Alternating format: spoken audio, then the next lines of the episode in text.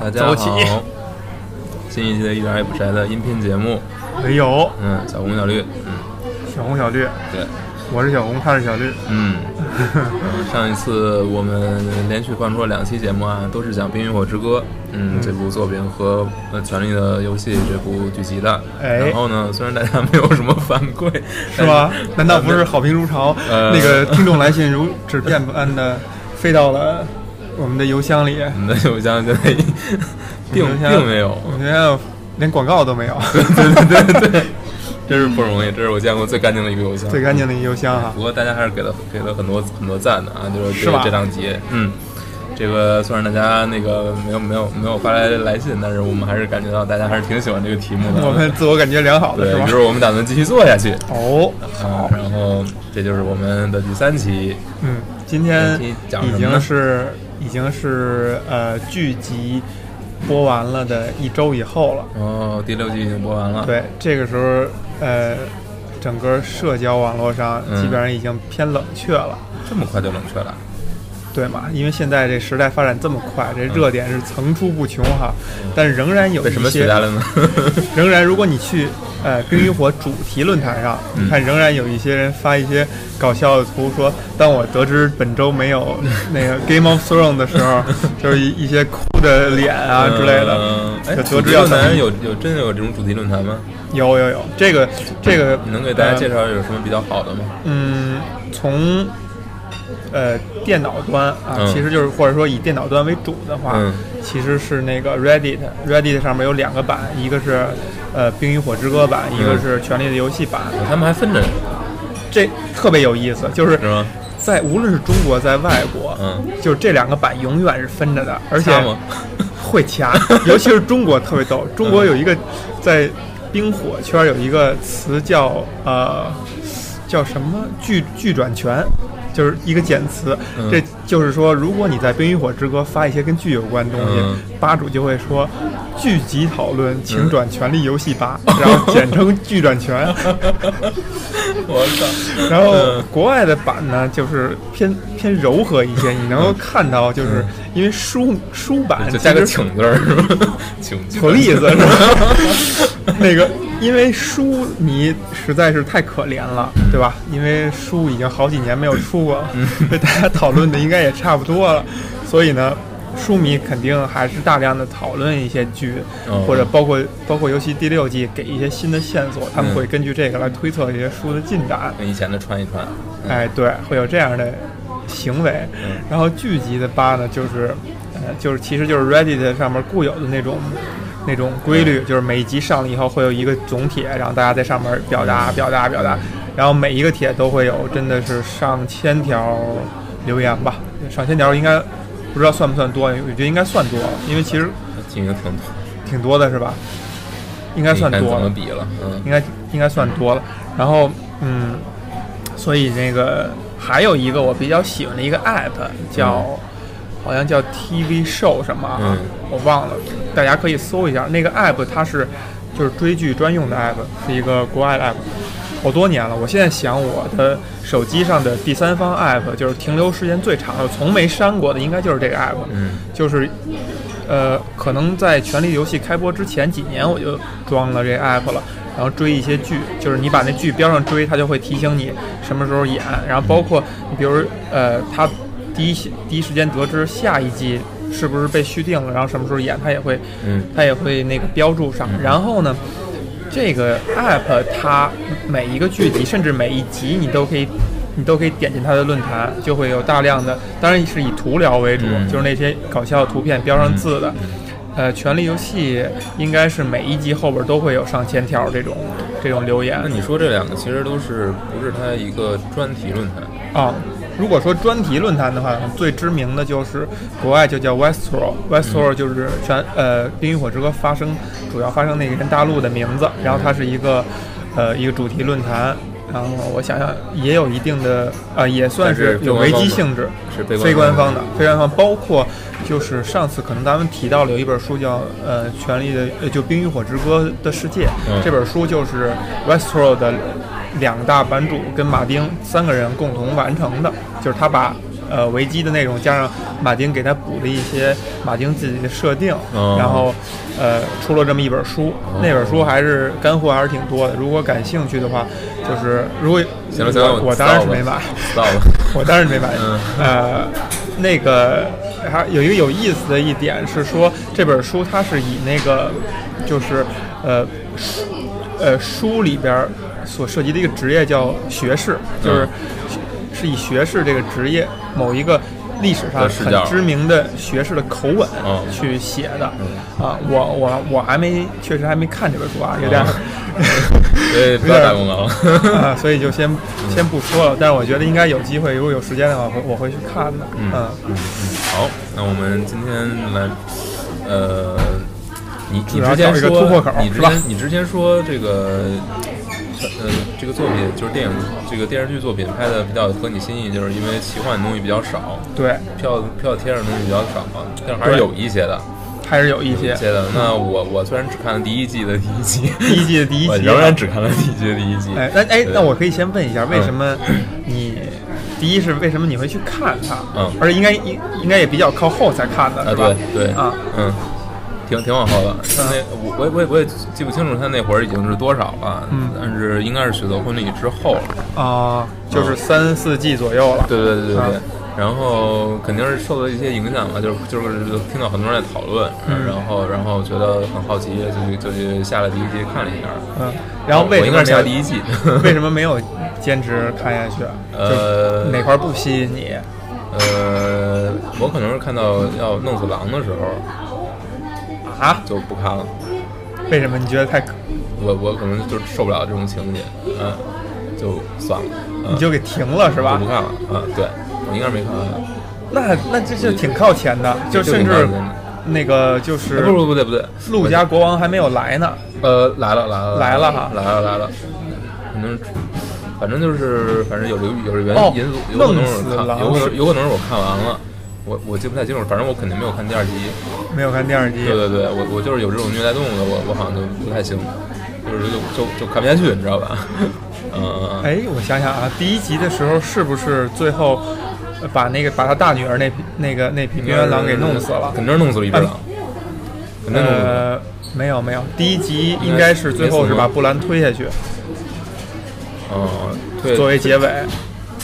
对吧？那个时候他们还没有离开那个 Win Winterfell，所以那我看了第二集，有可能哈，我 有可能，我记不太记不太清楚。行，你你那你接着说那个对，然后我特别不明白，就是反正这个开头一开头那那那那一段我就特别不明白，嗯，就看的莫名其妙的，就是有三个人嘛，然后还详细的描绘了一下他们的那个什么什么，还有还有几句对话，然后感觉感觉是主角的样子，然后这三个人就死了，就死了，啊。也不知道怎么死的，然后就是一堆传说，传说里面就有这个，应该是什么异鬼？对，嗯，你你也没有看到他是什么样，我记得应该是没有展示，是，但是感觉他们死的非常非常惨，是，这块特别特别血腥，嗯，对，然后后来就提到了有这个守夜人这个职，这个守夜人，守夜人这个职位，对对对，嗯，然后穿的都是黑黑不拉几的，对吧？哎哎，然后一个个感觉那是他叔叔吧，三个的叔叔吧。呃，那个雪诺的叔叔吧，对，就是那个长班扬，对对，他好像是一个挺有名的演员，是不是？呃，演过？小有名气，小有名气。他好像是还演过话剧，是英国的吧？英国的，长得就像英国，长得就就像英国那种反派的那种？那种德行，对对对。好，感觉他他就是反派吗？他不是反派，不是反派，他他竟然不是。他这一季就是他，其实，在第一季就那么几几个露脸，然后这个角色就失踪了。然后在第六季的时候，他回来了。但是这个有意思是在书里边，呃，编辑曾经问过马丁，书里边有一个角色叫冷手，说这个冷手是不是班扬？嗯。史塔克，马丁直接在他那笔记上标了一个 no，就说不是。但是在剧集里边，他是把这两个角色写在一起了。啊，这个待会儿咱们可以聊聊是为什么。嗯，好的，咱们先留个疑问吧，留个疑问。嗯，从别忘了啊，上次好像上次咱们好像有一个说什么一会儿再回答，然后就再也没有提。嗯，呃，记住了，就对，记住了，把手放在这儿是吧？对对对。然后呃，守夜人这个事儿呢。就不得不说，刚才你提到的那个异轨，对啊，异轨这个概念，就是刚才你为什么提它呢？就是说它是有一定有一定的那种神秘色彩，有一定的那种偏奇幻的元素。然后呃，为什么出现在剧里边？为什么出现在书里边？其实其实那个你可以，如果我们说从开书的那个时候来看的话，嗯，你不考虑前边那个就是引子，就是他们被。一些人袭击，甭管是什么东西袭击，然后最后死了。你不考虑那个引子的话，你能够感到那书发生的那个时间点，大家不相信这个世界上有异鬼这样的东西。哦，就是这个东西，他们觉得只停留在传说传说当中，就是老奶妈给小朋友讲故事啊，或者说是有点像咱们，比如说呃什么狼来了，或者小时候说你别闹啊，闹麻糊过来吃了你。其实麻糊指的是《隋唐演义》的时候一个。一个吃人的一个一个将军叫麻叔谋，然后大家传说他就是这是一个后来就异化了，然后变成一个吃人吃小孩的一个这这么多期大家已经了解，已经知道你的知识构成是怎样来的了。知识构成，然后呢，然后呢，呃，书的书和剧的开头都保持了，就是说我们把异鬼这个事儿漏了一下。嗯，然后我觉得他是。可能无论是从写书还是写剧，他是想以这种神秘的和奇幻的元素去吸引吸引人，但其实这一点恰恰是我相对不喜欢的，不太不太喜欢的，就是你感觉跟你感觉跟看一个什么呃《Walking Dead》呀什么就没有什么太大的区别。但是呢，呃，不得不说这个异鬼这个事儿，在这整片大陆上的设定，我谈一下我对它的理解，就是呃，它是用来。凸显一点，我先抛结论。嗯，我觉得它用来凸显一点，就是说人类之间的权力斗争其实是可笑的。嗯，就是你们在这儿争权夺势的弄来弄去，其实是一种自我消耗和做游戏。嗯，但其实你们真正的是有一些在物种上的一些敌人，这些敌人才是你们真正的敌人。嗯，因为他跟你争夺的是一种。呃，生存权，生存权和，呃，在呃，就就是你有我无的这种权利，包括，呃，异轨这个设定，其实在书里还没有真正的揭开谜题，它到底是怎么形成、怎么来的。嗯，但是在剧里边给了一些答案，嗯，其实是相当于我们理解这片大陆，它就包括我们理解咱们自己人类的发展史，就比如在多少。万多少亿年以前，有那种类似人类的物种，它是一步一步演进演进而来的。在这之间，它就有可能有物种之间的互相残杀和和那个拼杀，就是相当于在呃，一年前是不是还是草履虫？大概那意思吧，用词不当啊，就 是大概那意思，就是在冰火这个世界里边，在很很早很早以前是存在有呃相对。相对多一些的物种，比如说有呃森林之子，有这个巨人，呃有这样的就这种相当于比人类偏低级一点的生物吧，但是低级也是打引号哈。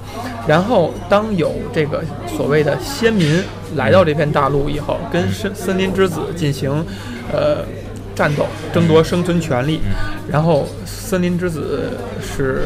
呃，很弱势，因为这个物种它其实是没有人类的物种更强，或者没有先民这个物种更强大的，所以它失势了。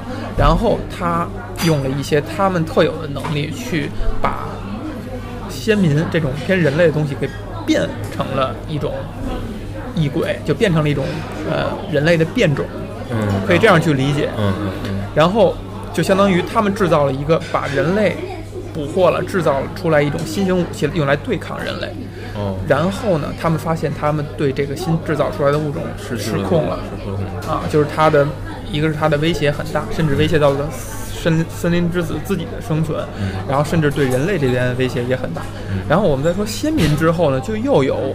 诶呃一一些人叫安达尔人，嗯，又进入了这个。其实我们看西方历史里，它是有一些痕迹的，比如说什么，呃，所谓的什么凯尔特人啊，什么，呃，安安格鲁人、萨克逊人啊，它其实是一种人类种族上的那种那种那种划分，那都已经统称到我们人类的这种物种上了。只不过是一些，我觉得类似于一种民族吧，但可能比民族又更远古一些的一些划分。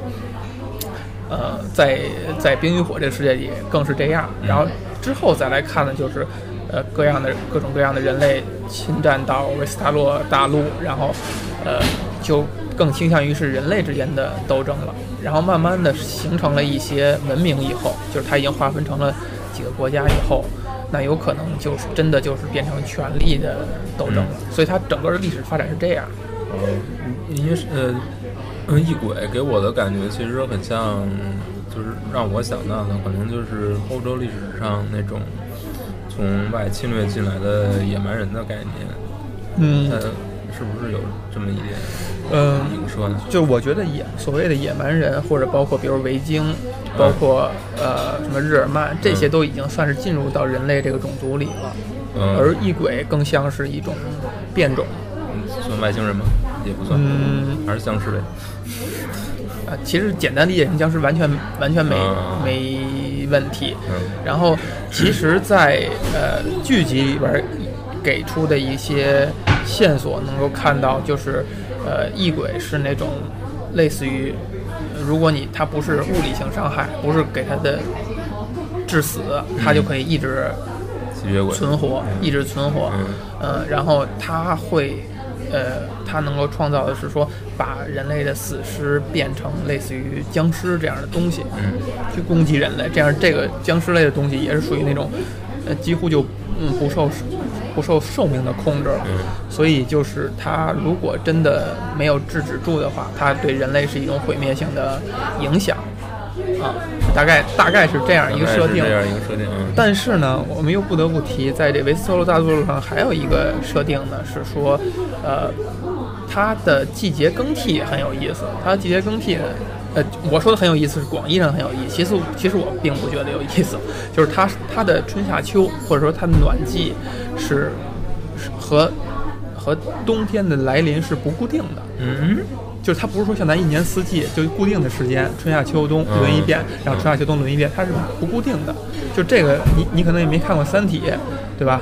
《三体》大概有一设定，就是它这个星球是，它是从科学角度，这个星，他们这个星球是在三个，呃，类似于太阳的恒星的引力之下作用下，所以它的轨道是很不规，呃，就是不是地球这种非常规规律的，它是有一定有一定很复杂的规律的，所以它的季节更替啊也是。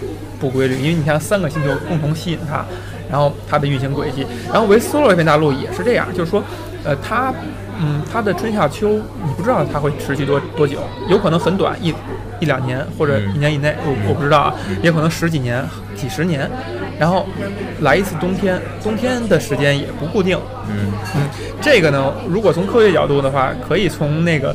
就那种多多恒星的角度去理解，但是显然不是冰火这世界让你干的事儿哈。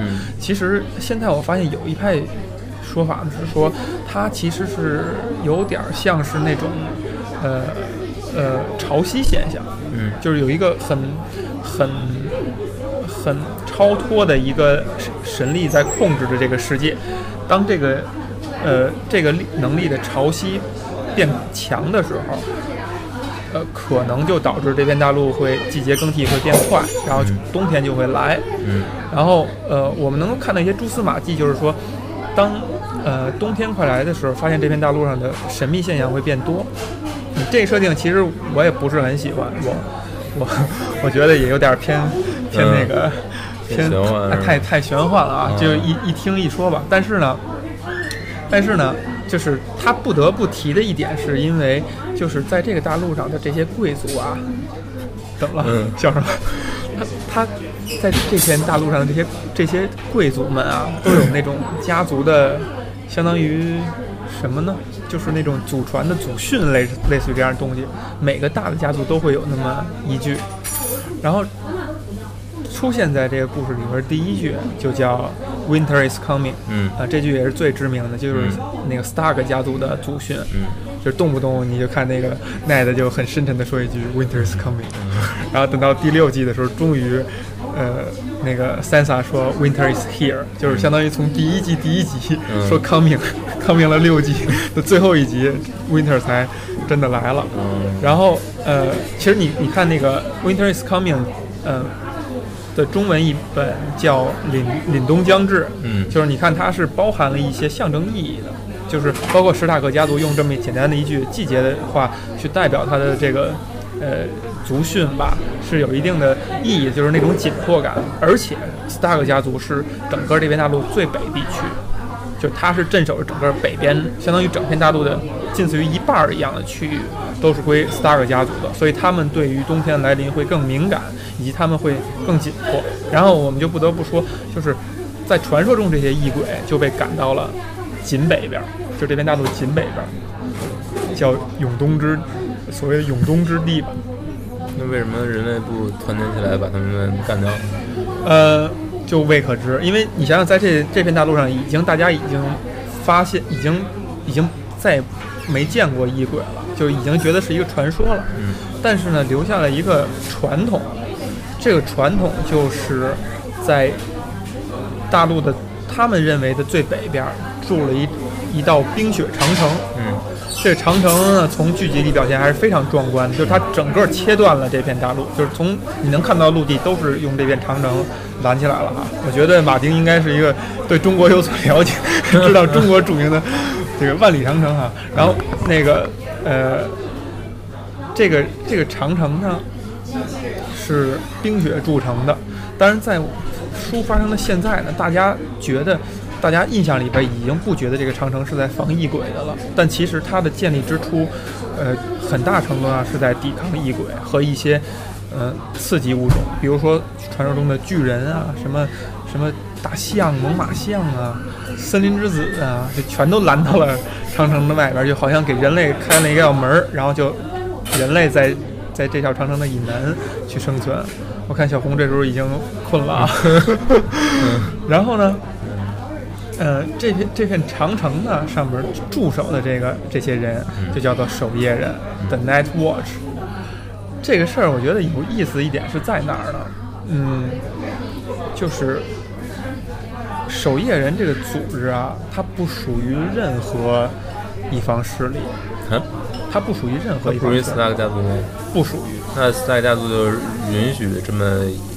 这么一批军队驻扎在自己的北边，没错，这就是有意思的地方。就是这个守夜人呢，在历史上就是记载，就在维斯塔洛的历史上记载呢，最多的时候达到过万人，好像还是数万人，反正至至少万这个级别吧。但是它是一个所谓的中立军队，就这个我在想，咱们人类历史上似乎是没有类似这样的组织。十字军呗，十字军是是相当于是服务于宗教的。对，但是但是它是独立于国家的，对对，这是一点。但是那个时候我们，你可以把你可以把抵抗异鬼当成一个宗教，不，因为那个时候我在想啊，就是我们对于国家的定义还没有进进化到现代对于国家的定义。十字军可能跟它有一有一点相似，就是呃，它呃，它是一个没有领地的那的的军队，对，是没有领地的军队。对，在那个时候的西方大陆上。他的那那些所谓的骑士和军队都是要有分封的，有有领地的，是吧？十字军是没有领地，他完全是服务于宗教的。嗯，这个呢，我为什么说不把它跟守夜人对比？因为在这个故事的发展的后边，还会有类似十十字军这样的组织，是后来呃被大家当做反派看待的一一部分新建立的势力，就它其实有类似的一个对比。但是守夜人这个这个呃这个组织呢，其实是没有对比的，就是。就是它有一些所谓的规则吧，就是首先加入这个组织呢，你是要去呃宣誓，你的誓言誓词里包括你就所谓的不封地、不娶妻、不生子，呃不呃不不戴皇冠、不不接受荣誉，嗯，就类似于这样，就是相当于你就是一个嗯一个大无畏的一个一种东西了吧。哎，呃，那这整个这个水卫人这个组织，它的所有的运转经费是从哪儿来的呢？运转经费完全是靠两点，嗯，一点呢是说，呃，在这个组织建立的时候，它在长城附近有一片土地，这片土地就自耕自种。因为其实，在维斯特洛大陆上，它其实还它的那个经济条经济的一个状况呢，是说。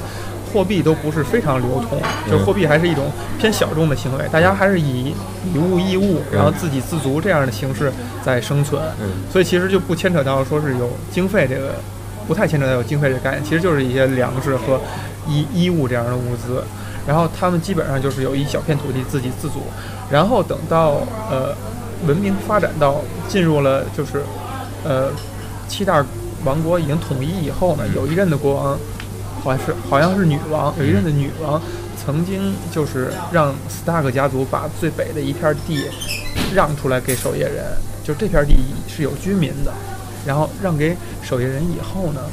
守夜人就可以收这一片居居民的税税赋。哦，啊，曾经是这样，当然斯塔克家族好像在那一点还不是很乐意。嗯，啊，所以你可以可以看到，斯塔克家族跟守夜人不是一种互相拥有的关系。融洽的关系。呃，融洽肯定是融洽，因为斯塔克家族在呃整个这个书的这个历史里边被描写还是一个偏正面的，就他们还是一个真的是很重视荣誉的，而且很有可能守夜人这个组织是使斯塔克家族跟着的。呃，为主来建立，但是那个时候就是在所谓的七大王国统一之前很多很多年的历史了，因为七大王国统一被呃龙家就是统一三百年，三才三百年，但是守夜人已经更替了九百九十几任总司令了，你想想一任总司令，我们就平均算他十年二十年，那就已经是上千年的上千年的历史了，当然这段历史它肯定不是有非常详尽的。描述是上千年，是上万上啊！哎呀，暴露了我这 上万年，上万年，上万年。然后呢，这个对啊，上万年。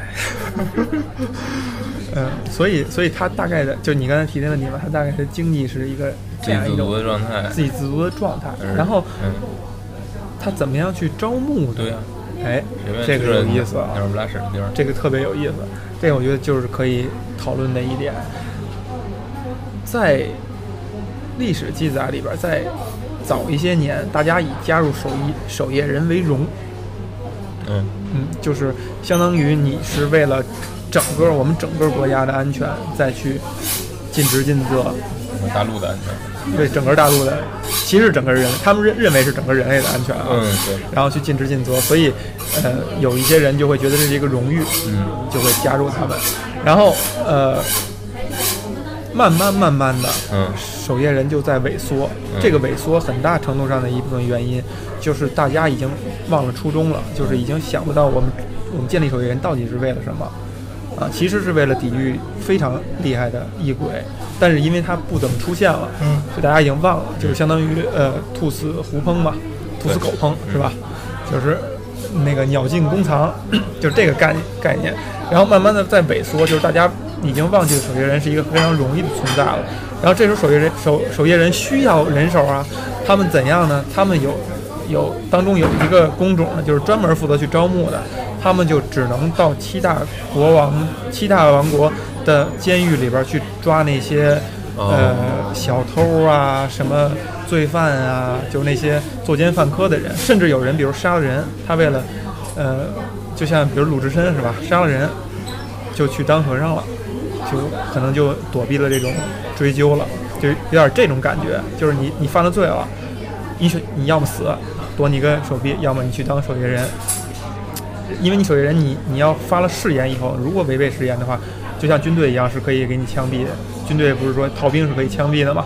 守夜人也是这，仍然是这样。如果你一旦违背誓言，你一旦逃避了你的职责的话，是可以处死的，而且任何领主都可以处死你的。嗯。所以后来的人选，你就可以看到是大部分是这些，呃，就是平民里边活不下去的，甚至那些罪犯。嗯。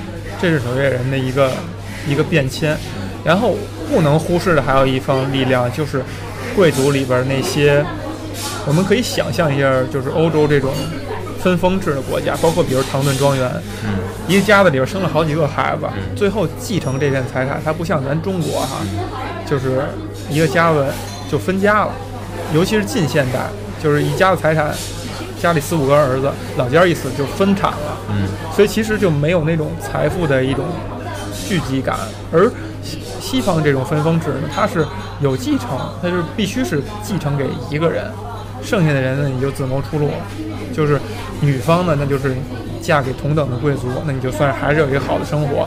然后如果还是次一级的男方的子嗣的话，其实选择就偏少。一个是说你去当骑士，然后你再挣自己的功名，挣自己的领地去，再去拼搏去。然后这也就是很多家族就会一直划分，比如 Stark 家。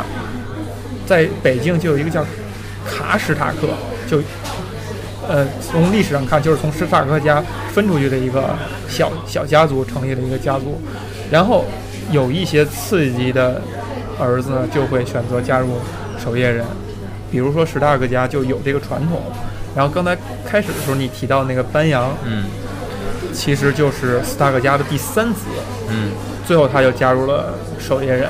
就在一开篇的时候，他是从守夜人回来，来来去探亲嘛。就是你你虽然发誓了，但是你你跟你的亲属是可以保持着一定的关系，就是你你们有可以走动，但是你要明白的是说，你最亲的人是你在这个守夜人里边这些兄弟，就 brothers，就是他们是你应该是你最亲最亲的人，你的以前的家属是你的次一级的亲人了啊。然后这事儿呢，可以插一句，就是说，呃。如果仔细读这个书的话，你发现班扬班扬加入守夜人这事儿背后可能会有一些，呃，可能会有一些疑点，就是可能会有一些意见。因为我们可以简单说两句这个斯塔克家上这一辈儿的这个情况。他是三个儿子，大哥是布兰登，然后二二哥是 Ned，然后老三是班扬。然后那你可以看这三个人他在被呃。布兰登是那国王吗？不是，不是，不是，就是你能够看到他是在这三个人他被呃养起来的时候，他们是怎样一种感觉？就是首先布兰登肯定是这个家族的继承人，就是他将来是继承尹东城北境的这个呃，就相当于继承人。而奈特呢是次子，就他相当于是他哥哥的替补，然后他将来很有可能是要自己去打天下的，然后。呃，班扬就更没戏了，啊，然后我们可以看到的是说，就是，呃，我印象如果没记错的话，布兰登是没有被送出去当那种侍从，就是去送到别人家当养子去养起，然后奈德是被送到了另外一个大贵族家里边去做养子，当然那个大贵族也是声望特别好，然后人也很好，所以奈德成长是非常好，但是你能看到他性格其实是，呃，我觉得。我觉得不知道你有没有感觉，就是在一些传统的故事里边，呃，老大往往是那种特别憨厚的、特别老实；老二是那种偏聪明一些的、偏机灵一些的。但是那个 Stark 家这个感觉是老大是那种特别奔放、特别有、特别强硬、特别有冲劲儿的。然后 Ned 是一个沉默寡言，呃，就是很很闷的一个人。对。对吧？然后呃，老三呢，就是跟他们俩两个哥哥岁数差的稍微多一点，然后因为中间还加了一个妹妹，所以所以呢没有体现出他的性格。然后那个天仙似的妹妹，呃，被吹被吹成。其实其实其实书里并没有描写他是天仙儿，只不过是。因为他引起了血雨腥风，所以大家觉得有可能天仙儿。这，但是我觉得这是所有的迷剧迷和书迷的一厢情愿。因为我觉得这个莱莱纳斯史塔克的魅力完全不是因为他的长相，是因为他的性格和他的那种处事方式，是那种特别侠女范儿。对这个角色有一些正面的描绘没有什么，因为他已经死了嘛，他已经死了，就是都是藏在其他人的只言片语当中，然后就是。出现的事件呢是说妹妹被掳走了，传说是被就是有也有强暴啊等等等等，然后哥哥怒发冲冠去首都去要人，然后被那个老一代的那个蜂王活活烧死，而且是呃哥哥去要人逮起来，然后老史塔克公爵瑞卡德去给儿子求情也逮起来，当着爹的面把儿子烧死，然后把爹给勒死。这样一个构成，然后奈德才从一个次一级继承人变成继承人，然后并且跟他的好朋友 Rob 就是 Robert，呃，起兵推翻了这个王朝。大概是这样一设定，但这里边就其实有很多地方是可以琢磨的。咱咱 也先按下不表，因为今天是聊守夜人。嗯，好好好，今天是聊守夜人。对，所以刚才咱们留的那个问题还记得是什么？班扬。啊，班扬。为什么这两个人合一了？啊，对对对。哎，还记着呢，还挺好的。嗯，然后呢，这个，所以你看，还得插一句的是说，现在奈的就是给他生了这么多孩子，就引起了后来所有故事的这个妈妈。其实，在最早的时候是许配给布兰登。哦，就是这个两个大家族建立联姻是这样建立的：老大娶这个中间这部分最大贵族的女儿，然后老二是送到了偏南一部分大贵族家里做养子。就他是这么样去做联姻的。然后，所以我们能看到更多的这种埋的一些线，就是呃，斯大克家是不是？尤其是在瑞卡德公爵这一这一辈儿，是不是对这个国家是有一些谋划谋划的，或者说他有一些盘算的？不一定非是要怎样啊，有些盘算让家族地位在提升。然后，的这个一系列事件导导致这些就全盘变化。然后奈德就就相当于顶替了他哥哥的位置，又当公爵，又娶媳，又娶媳妇，又过年，就又把这个那个就是凯特琳娶了，然后又当公爵，就大概是。这样一个设定，然后班扬就就去做了守夜人，然后他去做守夜人是不是是因为有没有什么更深层原因，其实是不知道的。嗯，这个事儿呢，嗯，我觉得很有可能也就也其实也就没什么，因为你看到马丁可能不知道他可能后边会不会用班扬这个任务，嗯，啊，这就是不能不提到为什么剧里边给合一了，那就是觉得这没有必要在。或者说他们身份有重合，或者说是，嗯，因为在书里边呢，会出现了，就是呃，当在长城以外的时候，碰到了一个，嗯，感觉上书，因为马丁的笔法很诗意嘛，你感觉上他没有具体描述这个冷手到底是一个什么角色，但是你感觉到他已经不是人类了，但是他又不是呃异鬼或者或者那个呃。就是什么啊，僵尸这种这种恶的东西，他因为他协助了小布兰的逃脱，但是他几乎是没法说话，只能蹦一些词，能蹦一些词。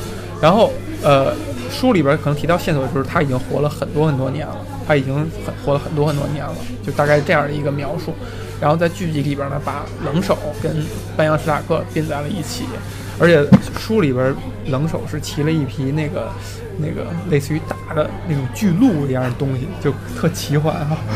但是书里边就还是骑的是马。啊，然后呃，不是剧剧集里边，然后剧集里是怎样演？没预算。嗯嗯，我觉得还是那个那一点，就是剧集想表现的是一种不那么奇幻，就还是要表现啊，就是没预算啊，踩踩在地上也对，也是没预算。然后做龙去了，呃。然后，就刚才说到守夜人这个组织为什么有意思哈？就是，嗯，它是一种，呃，超脱于人类的这个，就或者七大国家以外的一种存在。嗯。但是呢，嗯，它又是由这个国家的人构成的。对。就是。所以这个一旦这七个国家之内部产生了冲突，在这里人里面也会相应的有一些变化。你能看到的是没有？哈，对，就是他们真的是跟无论是书还是剧集的描写，虽然会有那种小概率事件，比如这个人真的叛逃出去了，或者回到家了，怎么怎怎么怎么样？我捅了张思诺几刀啊！我捅了张思诺几刀，就类似于这样的，就是但是。但是你发现他们真的就构成了一个一个组织，哎，但很奇怪。首先，他你说让他们这么团结，到底是什么？是因为他们共同面临这个险恶的环境吗？嗯，其实你说真正在想，他们是一个自给自足的状态。对，那那他有没有真的没有真正意义上的战争？很多年都没有。也就是说，没有外在威胁让他们能够成为一个。呃，刚才我忘了说了，有一个外在的什么特征，就是外在的威胁，就是。大家以为他们建立之初都传说是为了抵抗异鬼，但是大家后来谁也没有见到异鬼。那现在这个组织为什么存在？是因为他们要抵御一些一个人群叫做野人。这个野人是什么呢？就是文明世界管他们叫野人，其实野人管自己叫自由民，就他们是跟他们是同宗同源的，只不过这些人是不再不愿意受到国国王国的束缚，他们。想是自由的，逃出去了，逃到长城以外。那他们为什么要回来呢？他们是会跟长城争夺一些资源，比如说天气的变化。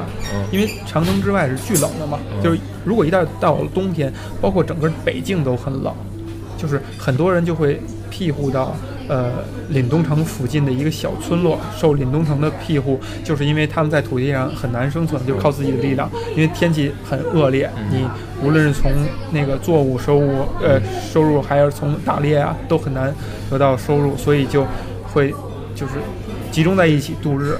所以你能感觉到那在那个在这个时代背景设定下，人生存，尤其在极寒情况下是很艰难的。嗯。所以这个时候，呃，如果逃到城外的那些所谓的野人或者自由民，他们会跟这个呃长城发生一些冲突。嗯。会争夺一些资源，比如说在长城驻守的不是很牢靠的地方进行一些掠夺，就是他们你能够看到他们能能想办法翻过长城。然后，然后去那个城里边去做一些那个掠夺啊，等等等这样的事儿。所以他是，而且在长城附近，在境内可能也会有一些野人，也也会有一些那个自由民。然后，这是他们目前主要集中的冲突的点了。所以这个时候，呃，能够看到书里有一些情节，比如说负责招募，呃。守夜人的这个人来到了某个领主，这个领主就说：“你们现在就是打打野人吗？你们需要那么多人手吗？或者你需要一些辎重吗？”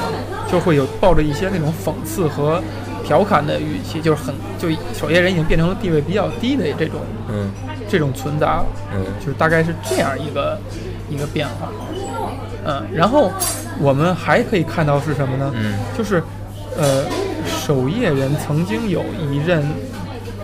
或者说有若干人，嗯，比较重要的官员，就比如说总司令，或者说一些分级的一些官员，曾经因为比如说守夜人内部的一种不团结或者一些变迁，他们逃到外边去，变成那个野人。最最知名的一种一个人就是叫呃曼斯雷登。曼斯雷登是一个人，他是守夜人的某一任，应该是某一任总司令。他叛逃到了野人那个群落里边，最后在故事里边，他把野人那个团结在一起，就是团结了应该是上万人吧，想要总攻长城，就因为实在是冬天要来了，他们觉得在长城外是没法存活的，而且又有异鬼这样的事情发生，他们就要想要攻到长城以内，甚至把这片占了，然后来去谋夺一个自己的生存，就会有类似于这样的一种一种那个。情况发生，嗯，啊，把人统一了，那还就准备搞一下共产主义是吧？哎，对，这有意思一点，就是在野人那边，你发现他们是一种，真的是有点那种，不是，他是像美国那个六十年代那种，还是像六十年代那种嬉皮士？对啊，是那种状态吗？自由民那种。就不不详细描述了，就是就是那个什么什么什么是吧？你看到七七大王国以内的人去想象野人的生活，就觉得他们是一帮那种盗贼，然后呃恶人，就无恶不作，然后是一种很原始的生存状态。但是我们借了这个 Jon Snow 的眼，他。因为某种原因进到了这个自由民当中，你看到的人家是一种比较有序的，甚至比甚至比这个那个七大王国这种封建制封建制还要和谐的一种存在，就是他们会自发的推举出来那个首领，就是每一个群落的首领，然后这些群落的首领构成一个很融洽的关键，互相商量着怎么样去处理一些重大的事件，甚至有一个描写就是。那个中斯诺在进入这个首领们的帐篷里边，甚至把这个总头领曼曼斯雷德都给认错了。嗯，就他觉得旁边一个一个拨弄火的一个蹲在那儿的一个猥琐老头，怎么可能是那个整个他们的这个呃，就相当于所谓的境外之王？怎么会是境外之王呢？他认了一个那个比较高大魁梧的人啊，就是他们是一种更像是那种呃有点乌托邦式的感觉的那种。但可能这那种小社会，但是他之所以。描绘这个社会秩序是一个让你觉得可信，嗯，可能就是因为他生活在如此艰难的一个环境之下。如果他不能够保证这种彼此协作的时候，可能他所有人都会死。嗯，这个我觉得也是，呃，就是《冰与火》在思考的一个问题吧。就是我们来去，就刚才你说这点没错，就是首先他们可能就没有这种领地的概念，它更像是游牧民族。就比如说蒙古啊，什么这个。呃，就是所谓的匈奴吧，就那种游牧民游牧民族的那种概念，就他们有点是呃，我们是武装力量，首先每个人都是武装力量，在在呃野人当中的女人也是大部分也是需要战斗的，嗯，她需要有武器的，而且他们的那种婚姻关系是说，你把我抢到手了，那我就是你的了。这不太先进吧？这有点不先进啊！不是，但是，但他说抢到手的意思是说，有点原始，还得让我愿意啊？那因为如果我是带武器的呀，我可我可能就会把你弄死了。哦，所以他有一种那种原始的智慧是吗？呃，呃，呃，不好说，反正就是就是那个感觉，就是就是就是特别的生猛，呃，特别的。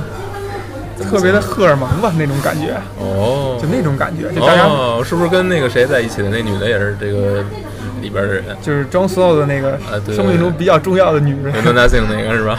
对，也是是就是说就是野人一份子哦啊啊，所以咱们不谈 Jon Snow 呢，咱们就把这块隔过去。就是说呃，所以你能看到守夜人好尴尬呀。守守夜人其实是其实被。七大国认为他们只是来对抗野人，而野人在他们看来是一种完全不堪一击的那种武装力量。就是你们的职责，好像你们干的事儿也就是打打野人，然后就。野人不是应该科技大发展吗？嗯，因为太冷了，资源太有限了，是吧？嗯，资源太有限了，然后再加上我觉得没有没有这种。具体的领地就是你能你坐在那儿，你可以坐在一个地儿的话，你很难去发展科技的。还就是游牧民族，你想想很难发展。确实是。嗯，这个我觉得也算是马丁对在呃呃就社会体制和和这个生存方生活方式上的一种思考。虽然那思考的层次还相对浅一点哈。然后呃还说几个比较有意思的手机人设定，就是他们的誓言里边是有不娶妻的，就是。Take no wife, 嗯 father no children。嗯，就是你，呃，为什么这个？我觉得相对来讲好理解，就是你一旦有了财产，你就不是一个战士，其实就是在不是他们认为的战士了，而且你是有你是有私心的去战斗，去去保护什么东西。而守夜人组织，我们看就是保护人类文明的一个存在，就他觉得。就他们要被要求是你不能管你的战斗是不是有意义，因为那些骑士，你想想，我打了一场胜仗，我赢了一场比武，我可能得到封赏，我就有一个有一块地了。嗯，如果我有军功，我可能就有一座城堡了，那我将来就是一个小领主了。嗯，他是有这种自己私自的欲望去奋斗的。嗯，而守夜人呢，完全没有这样的东西，他还需要去奋斗，而且我们能看到。在守夜人在整个故事里边，他们真的是有这种英勇的，嗯，这种元素在，这个是特别值得去，要不然就关回去了嘛，讨论，要不然就什么关回去死刑了吗？那那还是不一定战斗吧，不一定，就就所以有的人可能就逃出去当野人了，是吧？有的人就就就战死了。这个咱们一会儿可以举例。然后我就说到这个，有有没有叛逃当野人那儿的？有啊，也有。然后你，我们就说刚才他在誓言里边这个。不娶妻，嗯，但是你看他说的不娶妻，并不是禁欲，哦，这个事儿就有就有一个什么点呢？就是它是包含了潜台词让你禁欲的，就是你看到守夜人这个区域，这长城是不太允许那个女人来的，就女人存在的，嗯，就由我给呗。就变成了什么美军什么 内部解决了是吧？啊，当然这里边还真没有描述啊。但是呢，嗯，在长城附近有一些小村落，一个叫鼹鼹鼠村。政治不正确啊！一下政治美军是吧？在一些小村落呢，就是里边描述是守夜人经常光顾鼹鼠村的妓院。嗯，这个事儿呢，总司令什么的都心知肚明，但是就睁一只眼闭一只眼。嗯，因为他们也去。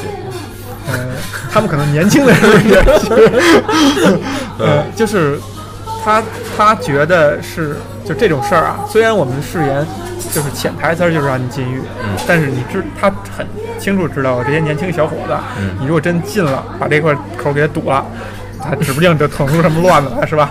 所以他们都是睁一只眼闭一只眼。嗯，然后，然后有意思的一点是在于呢，就是呃守夜人的一个小一个领导，嗯，相当于就刚才我们也提过的这种学士这个这个职业，他曾经在跟中所有的一番交谈里边说，嗯，呃，跟呃，就如果你跟女人的感情比起来，跟你怀抱着你的孩子，跟你的兄弟的微笑比起来，我们的荣誉又算什么？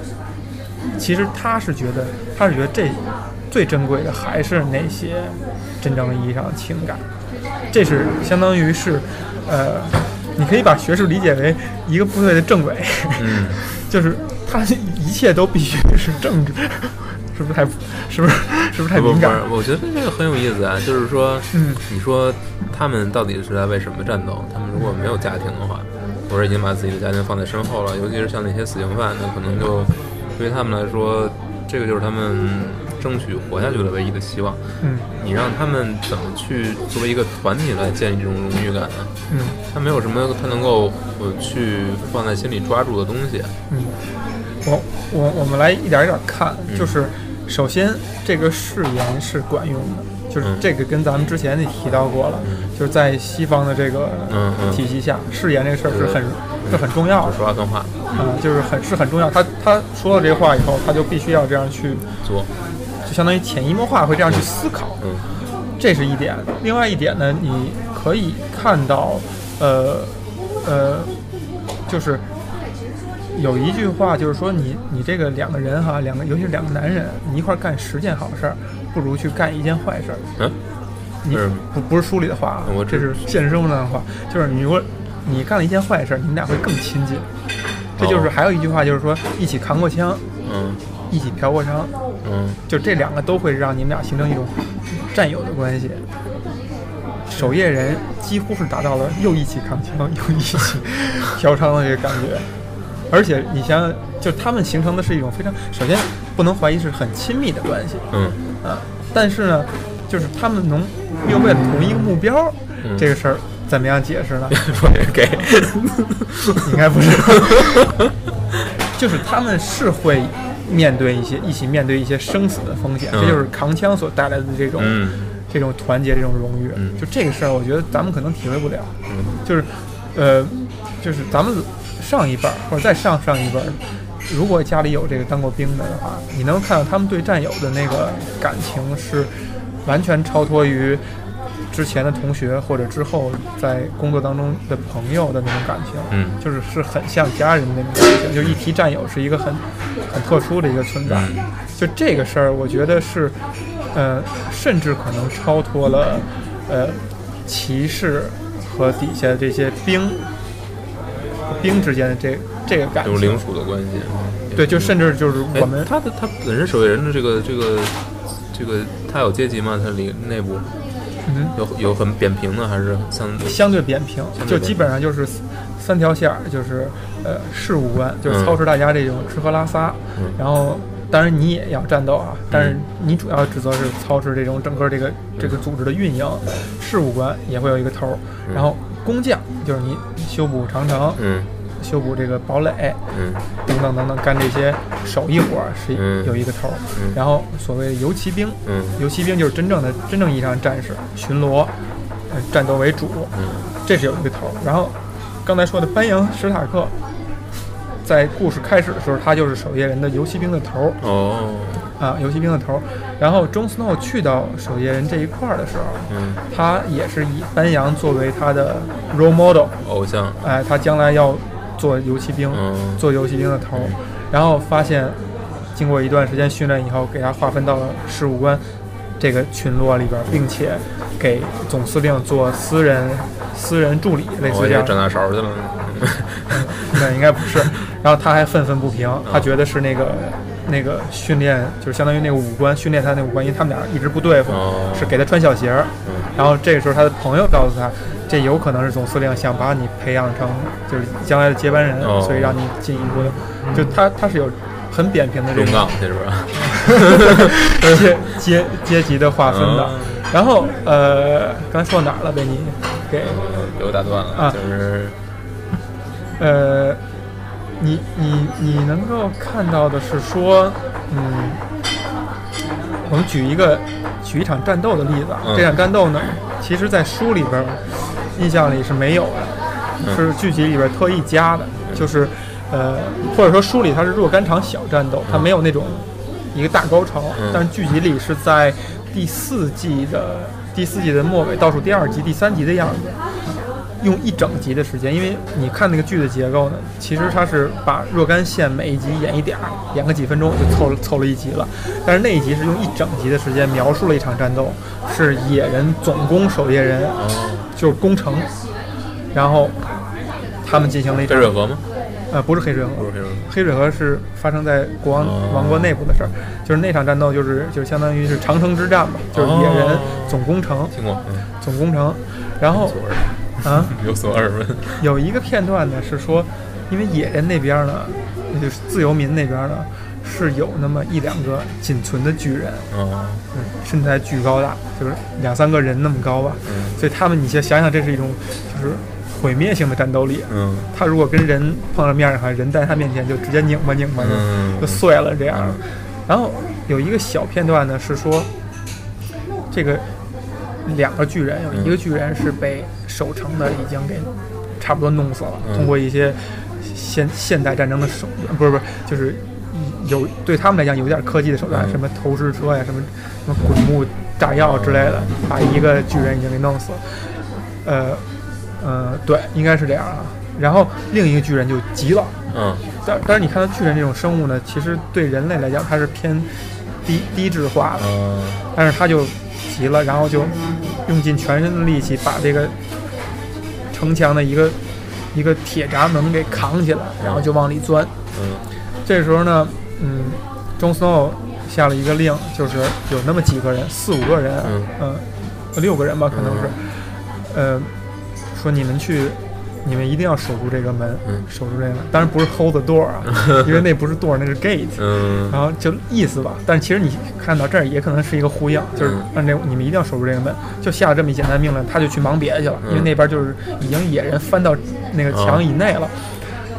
这五五六个人呢，是从剧集一开始的时候跟着 Jon Snow 这一波人来的。嗯。基本上就都是就那所谓的小偷啊、小摸啊、强奸犯啊，这样的一批人。而且，呃，书里边描写的细节会多一些。就是中斯诺在一开始来到这个地方的时候，他就幻灭了，因为他抱着是那种荣誉。嗯，我加入了一个守夜人。嗯，然后来了一看，就都是这些，就是下三滥。嗯，要跟他在一起训练。嗯，而且这些人连剑都拿不稳。他就在训练当中很轻松，你就能把这些人击倒。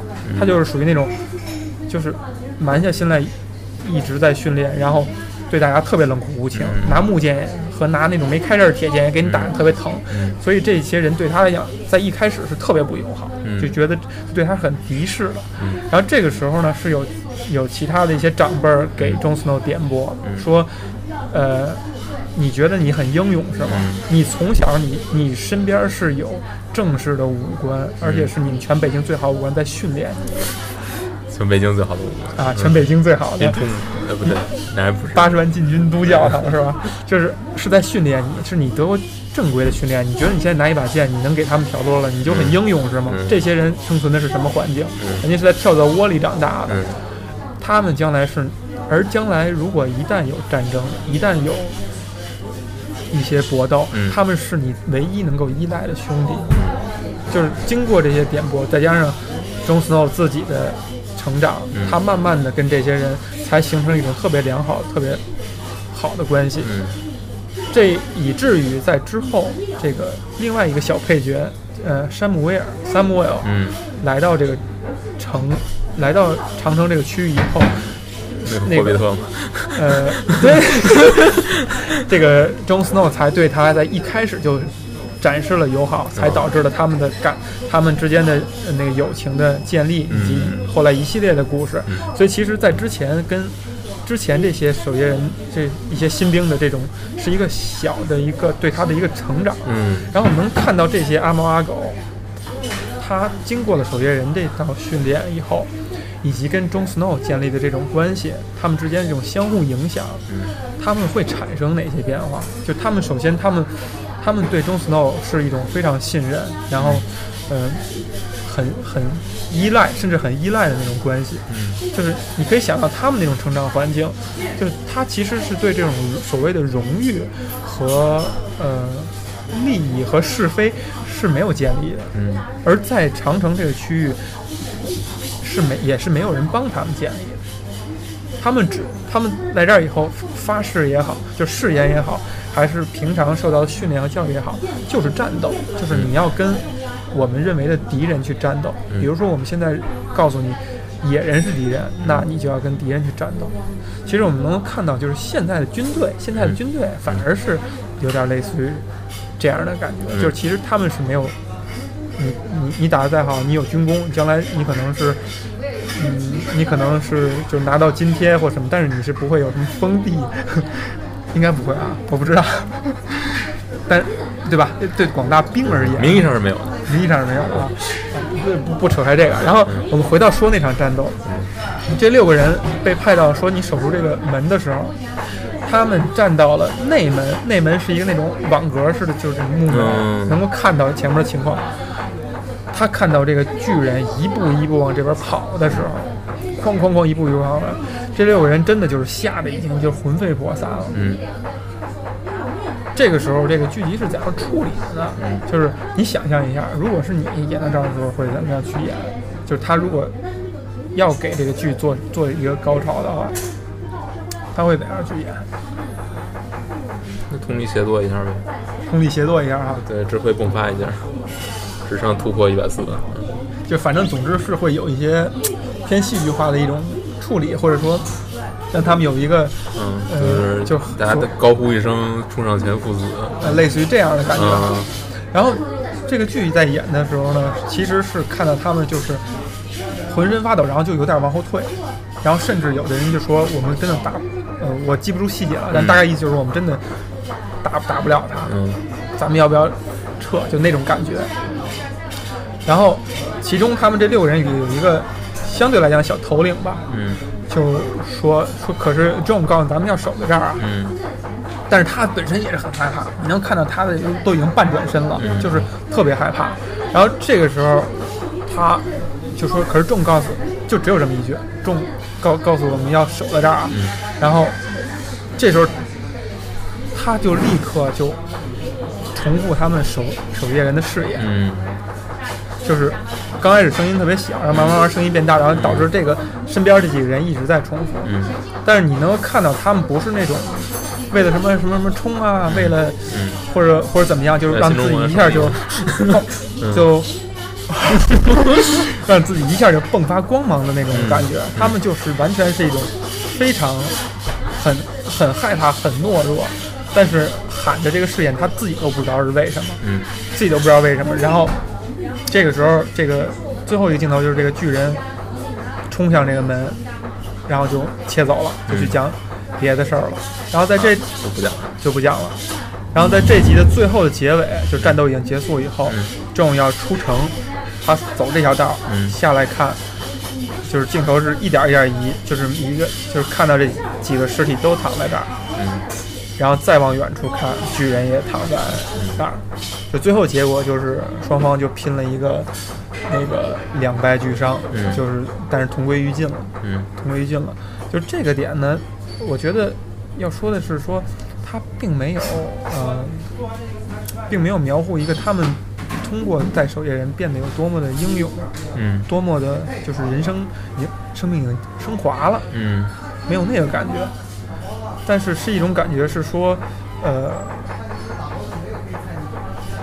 就这个守夜人这个组织的设，这种这种设定以及他誓言的设定，会造就这个人就会去做这样的事儿。你是说这个组织改变了这个人？呃，对。你是说这个组织把所有进入这个组织的人都变成一样的人？就变成了一种。一种一种不自觉的一种洗脑，它不是洗脑，就是把行为都给就是行为统一嘛。我说行为都给意志统一嘛，洗掉了。而且你能看到他们并不是英勇，不英勇，但是他最后以什么原因他完成了他的任务？嗯，而且他不是以那种英雄的方式吧，就特别英，当然肯定是英雄啊，就是你通过战斗你完成了任务，并且你献出了生命，那肯定是英雄，但他并没有体现出那种传统意义上的英雄那种感觉和光辉。嗯，这个是一个，呃，是这个。我觉得我说的这点其实是想说的，这个剧它在拍一些或者说表现一些场面的时候，它的一种手段，它的一种表现方式，是它会让这个事情不那么不那么那个神格化，或者不那么英雄格化，它是让这个东西更更像是这个符符合这个人他处理这个事情的方式，就整个跟他整个这个剧集的调这个调基调会比较。一致嘛？他如果在这里面弄一个那个很热血的，或者说就是到处撒撒狗血的，对，他就不是撒狗血，对对，那就而且比较低了。这个情节呼应了一点，就是在在书的最开头和第一季的时候，就是呃呃，奈德·斯塔克带着他的几个已经成年的孩子去执行那个死刑，就砍那个人头。嗯。是为什么呢？是说他是从守夜人里边跑出来的。嗯嗯嗯。但是我记得这个，对吧？但是这个人见到奈斯塔克的时候，他说他的反馈是说：“我真的看见异鬼了，就是我们是打不过他们的，这就是我为什么要跑的原因。”而奈德这个时候，他是把这个事儿没有当回事儿。嗯。他觉得你是是他逃跑的一个呃借口。呃，所以一律当斩。当然，奈德也是一个很死板的人啊，他必须要干这个事儿。而且他说了一点是说，呃，为什么他要亲自执行？嗯，他说，如果一个权力者有了刽子手，因为那个借布兰的嘴，布兰说，我看到那个就是国王是他有他的刽子手的。嗯，然后那个呃，奈德就说，如如果一个掌权者躲在背后让他刽子手来去执行一切的话，他慢慢会忘了杀戮的感觉，忘了死亡的感觉，他就会变得冷酷无情，就是。类似于这样的意思，嗯，就他亲自去执行，让他还能够体验死亡。嗯，我记得。嗯，然后在书里边特意提了一点，是说，呃，在回程的路上，奈德骑在布兰的旁边，嗯，然后就是大概问他的感受或者怎样，布兰就是没头没尾的说了一句，说，呃，嗯，那个，呃，类似我记不太清，类似于就是这个，嗯，一个害怕的人，他还会勇敢吗？嗯。或者怎么表现勇敢，类似于这样。然后奈德回复是说：“人只有在害怕的时候才会才会勇敢，才会真正的体现勇敢。”对，嗯，这个也其相当于其实也是呼应到了刚才巨人的那一点，就是他他们是一种非常害怕的状态，因为你想想，你面对一个对吧，跟你不是一个级别的一个战力的时候，嗯，的那种害怕，你。怎样体现了这个勇敢？你是说，突然间一下就变得浑身有力量了，然后就不要生命了？我觉得还不是那个状态，嗯，而是说，你借助无论是誓言，就高喊誓言，给自己鼓劲儿，这种外力也好，怎样也好，是？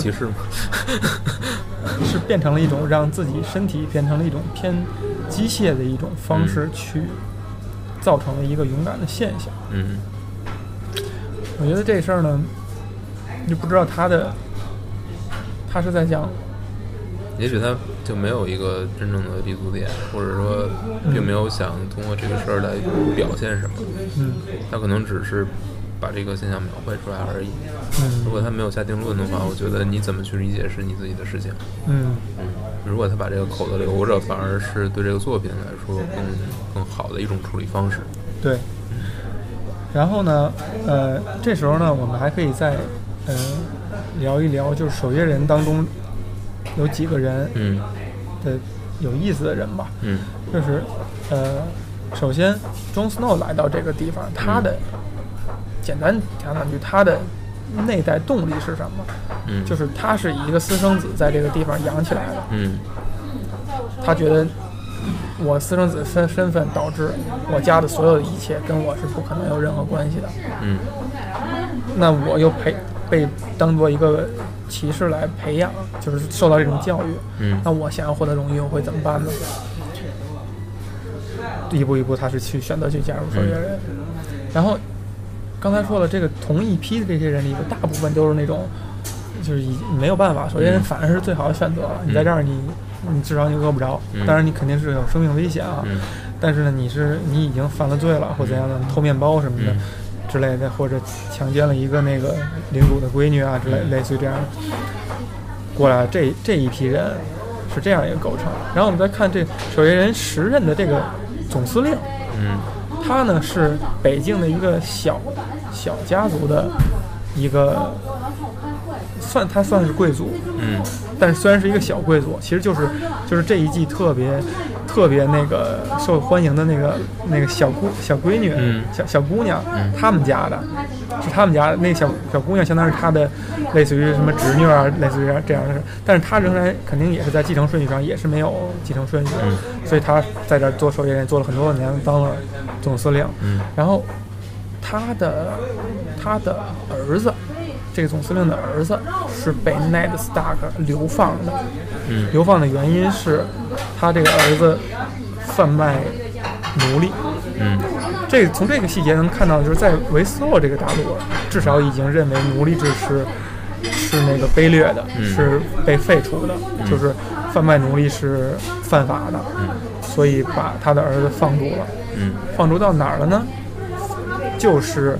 最早跟随着龙女的那个那个骑士，就是这个呃，相当于守夜人总司令莫尔蒙，我们管他叫熊老，对他们家的族徽是一个熊，然后他叫就是被他亲切称为熊老，是熊老的儿子，是这样一个设定，就相当于呃，守夜人总司令是一个小小贵族的呃次级的继承人，来这儿做总总司令了。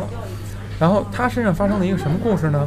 就是呃，他们找到了就是被野外被异鬼袭击的他们的一个守夜人的尸体，放到了城堡里，放到了黑城堡里，就守夜人的聚集地里边。这个尸体最后僵尸化了，袭击熊老。然后那个 Jon Snow 在这过程当中呢，因为他是熊老的那个事务官嘛，正好赶上了，就救了熊老。熊老为了感激他，把他家族。传的这把足剑，嗯，送给了 Jon Snow，并且把那个剑那个头那个熊给换成了一个狼，就是给就是找工匠给变成一个狼。所以你看到熊老他跟 Jon Snow 的这个关系呢，有点那种亦师亦友，呃，亦父亦子的关系。就是他的儿子，他在送这把剑的时候说：“我的儿子已经被流放了，就是在我有生之年，我是可能是看不到他。”回来，或者他有什么类似于有什么荣誉可言了，所以这把剑可能我也传不下去了。然后再加上你救了我的命，啊，就虽然很轻描淡写，但就送给你了。就是呃，这个从另一个侧面上也体现了一个守夜人的一个人，他呃，就他可能代表了这守夜人的一部分人，嗯，就是他在整个服役的这个这个过程当中。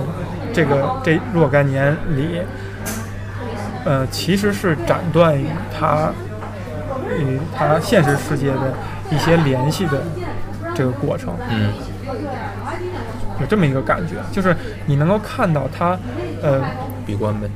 他他会以任何的点去斩断，就是呃，任何的机会都不能说抓住吧，都。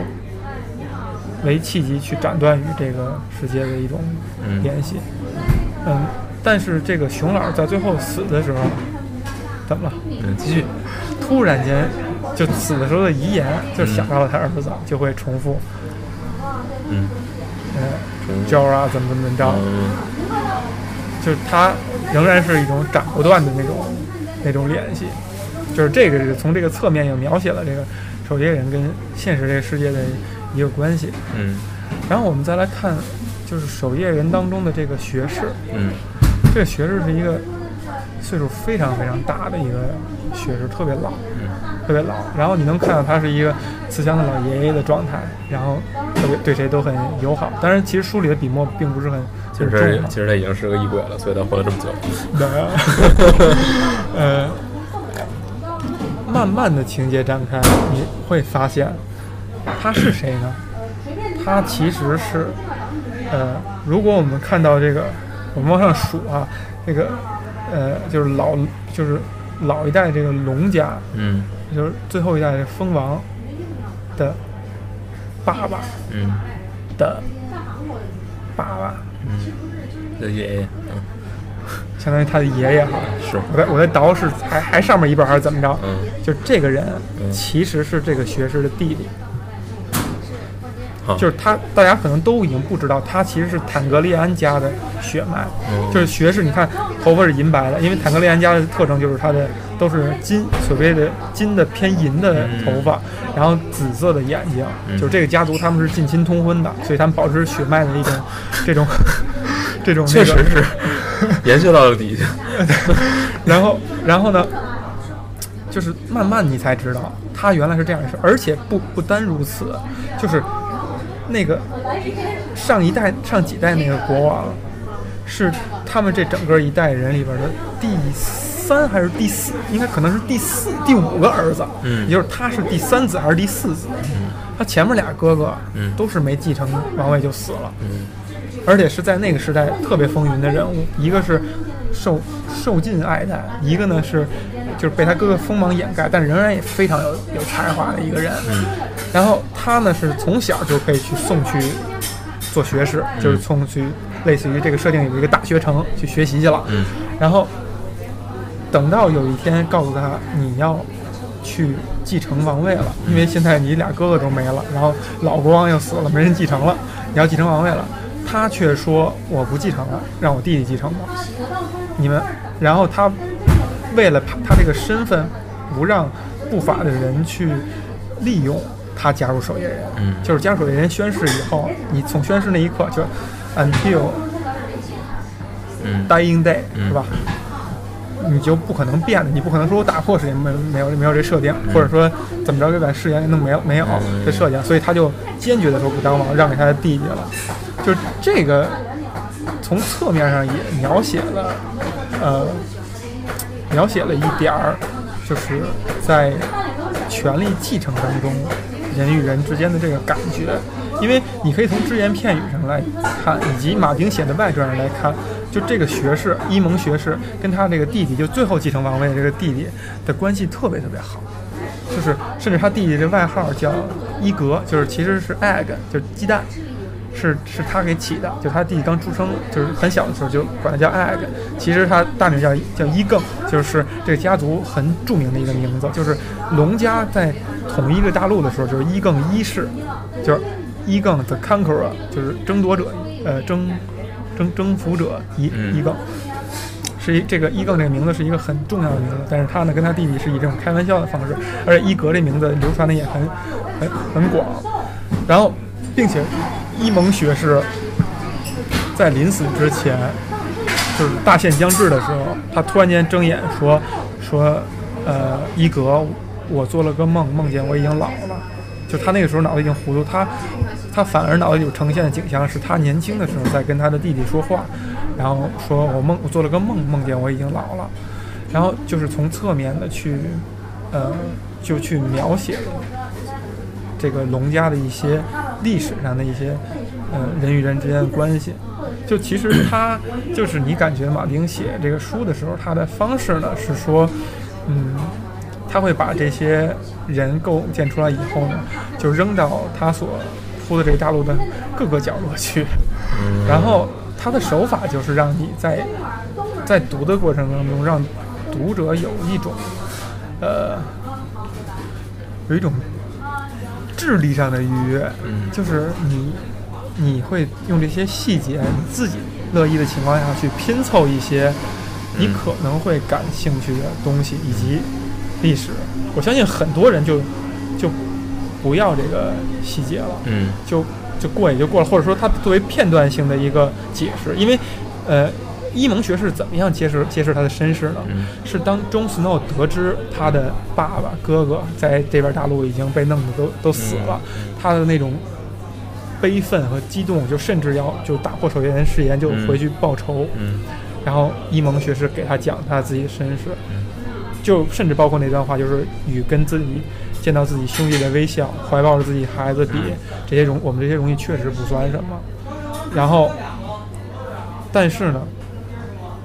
从某种侧点来讲，就是我们这个坚持仍然是才是有意义的。就当这个东西它不算什么了，因为如果你论证一个东西它算什么，你对它坚持，应该的呀，那没有什么可褒奖，甚至就已经没有荣誉可言，就没有额外的荣誉可言了。嗯。而当你得知你的这些东西不算什么的时候，你还在坚持，这才是一种荣誉。这是一种荣誉还是一种愚昧呢？呃，我觉得，我觉得用近现代或者说现代角度去理解，或者当代角度去理解的话，是一种愚昧。是吗？这正是我们所缺失的东西。这也就是为什么现在，呃，就是艺术偏没落的一个原呃一个一个诠释吧。就因为艺术这种东西是没用的嘛。对。是无用，就是所谓的无用。虽然就可以说它，比如说它给人给人愉悦，但其实并不一定所有艺术都给人愉悦。嗯。甚至有一些，就是我之前可能说过，就是有一些东西它是让你不舒服，对，你才会觉得它有音色，它是好的东西。那些东西就更谈不上愉悦了嘛，是无用的。所以，就我觉得从这个角度的话，正因为它是无用，它是被论证，它是刺激需要的话。如果你去坚持它，或者你去欣赏它，才是欣赏本身的意义。我觉得拿拿这个来类比守夜人，不太听，可能不太合适。嗯，或者说他们之间的相似点会稍微少一点。就是，呃，那我能理解你刚才说的这个意思，就是说，呃，有很多事情并不是那么容易去分辨。它到底是有没有价值？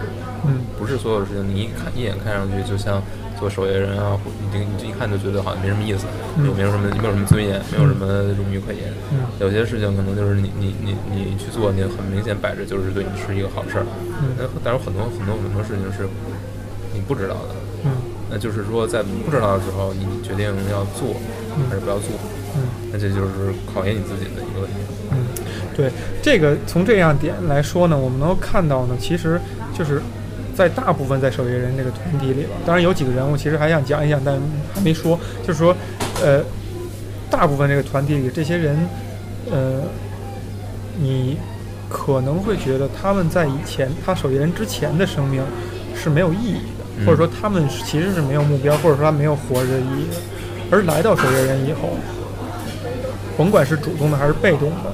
它有一种意义，但这种意义可能没有在他的脑海当中形成一个具体的形象，但是它导致了他的一些思维和想象的一些变化，就是，呃，就是你去论证他，你就觉得这些人到底在干嘛？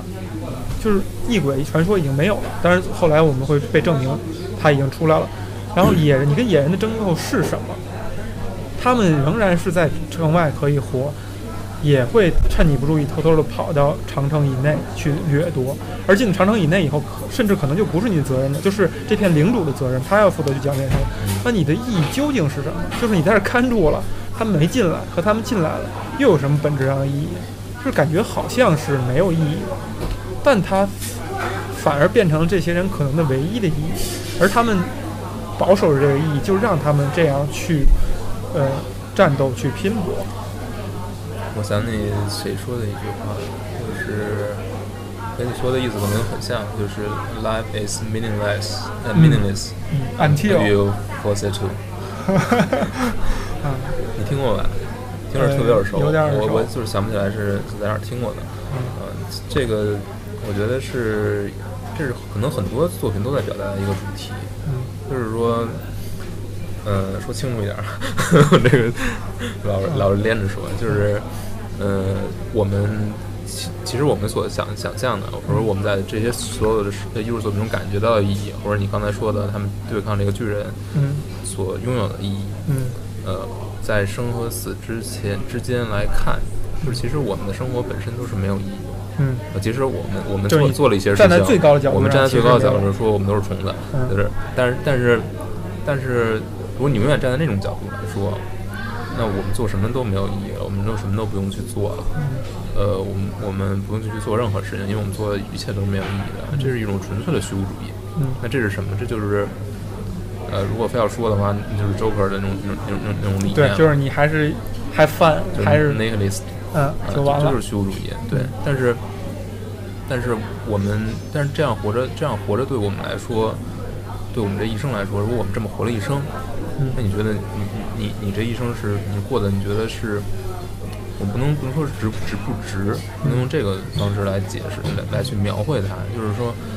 你你觉得你过得开心吗？你觉得你过得有意义吗？你觉得你过得值吗？你觉得你愿意吗？这样，就是他会，他就是，如果我们去追求绝对的真理，嗯，我们会获得的真理就是生活是没有意义的，嗯。这可能是一个事实，是我们所有人都无法改变的。嗯，不管我们怎如何去自欺欺人，嗯，我们都无法去改变这个事实。我们我们去用各种各样的方式去说服自己，我的生命很有意义的，或者我的生活是很有价值，我跟别人不一样。嗯，但其实可能并不是这样。对，从这个角度你再去反转一下的话，你再去反转一下，就是那才是一种你。这两个意义是一种互为的感觉，就是你是看待你。站在这个点上，往哪方向去思考？就是如果回到刚才守夜人这个例子，你看到他刚才我们说了好多，就说他真的有意义，真的有意义吗？但是你再站在这点再反转一下，反而活在长城以南的这些人是没有是没有意义的。就是你所你去你的领主保护你的领地，让自己领地更加强，甚至更大。然后你当骑士，你去挣得自己属于自己的荣誉领地。所以问题在哪儿？问题不是有意义没意义，而是什么有意义？嗯，是拥有富足的生活有意义，还是什么？其实，其实真正意义是存在于他们的战斗这个行为里面。嗯，呃呃，站在这点上，仍然有一个客观东西可以说的是说。反而守夜人至少具备的意义是在他们异想里、传说里跟异鬼去战斗，就是为人类争夺生存的可能性。就是如果你这场战斗失败了，嗯，人类是可能是会没有生存的可能性。就这个意义，其实已经比刚才谈到的那些都已经有意义了。嗯，就从这点上来讲，就是站在这点上，守夜人这块儿已经完成了一个意义的一个反转，就是他们在。看似没意义的时候，其实他们不知不觉中完成的是更有意义的事儿。而这个事儿，其实也是 Jon Snow 如果他的身世不作为这部书的一个重点的话，这个角色的存在意义，就是借着他的视角去讲述了守夜人、异鬼、呃野人等等等等这些。超脱于权力斗争以外的这些人的故事，就是借着这个这个角色的视视角，所以也是他的意义所在。嗯，对，也是，就是说他可能埋了这很久，这个这个，但但显然那个不，周斯诺的身世肯定会让他的更有意义，让他之后的故事会更有意义。但是如果这就我说，其实我解读这个。书也好，剧集也好，到这一步，我是认为周斯诺的身世已经对我来讲没完全不重要。我的意思就是这个，如如果他最后回到了学院论、血统论，对，就没意思，就这书就真的就没意思。对对，所以其实他的那个他的这个人物的这光辉，或者说他的存在的方式、存在的意义，已经完全在没有身他是 Buster 的情况下，已经完全展现了，他已经完全立住了。嗯。先到这儿，好，先到此为止。我们这期守夜人就讲到这里。